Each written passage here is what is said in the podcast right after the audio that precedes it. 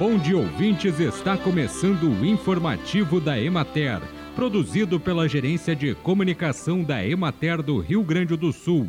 A apresentação é de Matheus de Oliveira, na técnica José Cabral. A Emater lançou um alerta para a ocorrência de esporos da ferrugem asiática nas lavouras de soja na região nordeste do Rio Grande do Sul.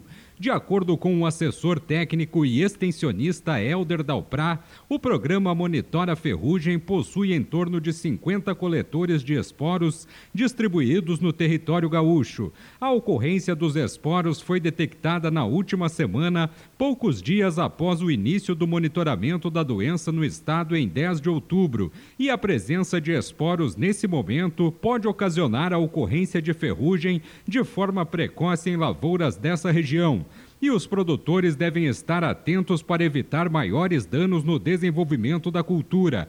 O monitoramento dos esporos e sua associação com sistemas de previsão baseados em informações meteorológicas é uma estratégia importante para o manejo da ferrugem, pois permite detectar a presença de esporos antes da ocorrência da doença no campo e dessa forma os técnicos e produtores podem planejar as aplicações de fungicidas baseadas na interação entre a cultura, a presença de esporos e as informações meteorológicas com o objetivo de suporte ao manejo da ferrugem asiática da soja nas regiões produtoras, o programa Monitora Ferrugem RS coleta os esporos e avalia as condições meteorológicas semanalmente e divulga no site do programa o mapa da ocorrência de esporos e o mapa da previsibilidade de risco climático para a doença.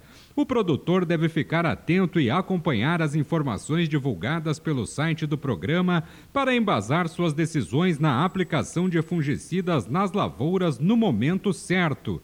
O monitoramento de esporos do fungo causador da ferrugem asiática da soja teve seu início na safra 2019-2020 a partir de um projeto piloto. Na safra agrícola 2020-21, esse projeto se aprimora com a inclusão de um sistema de previsão de risco climático, dando início ao programa de monitoramento da ferrugem asiática da soja no Rio Grande do Sul, programa Monitora Ferrugem RS.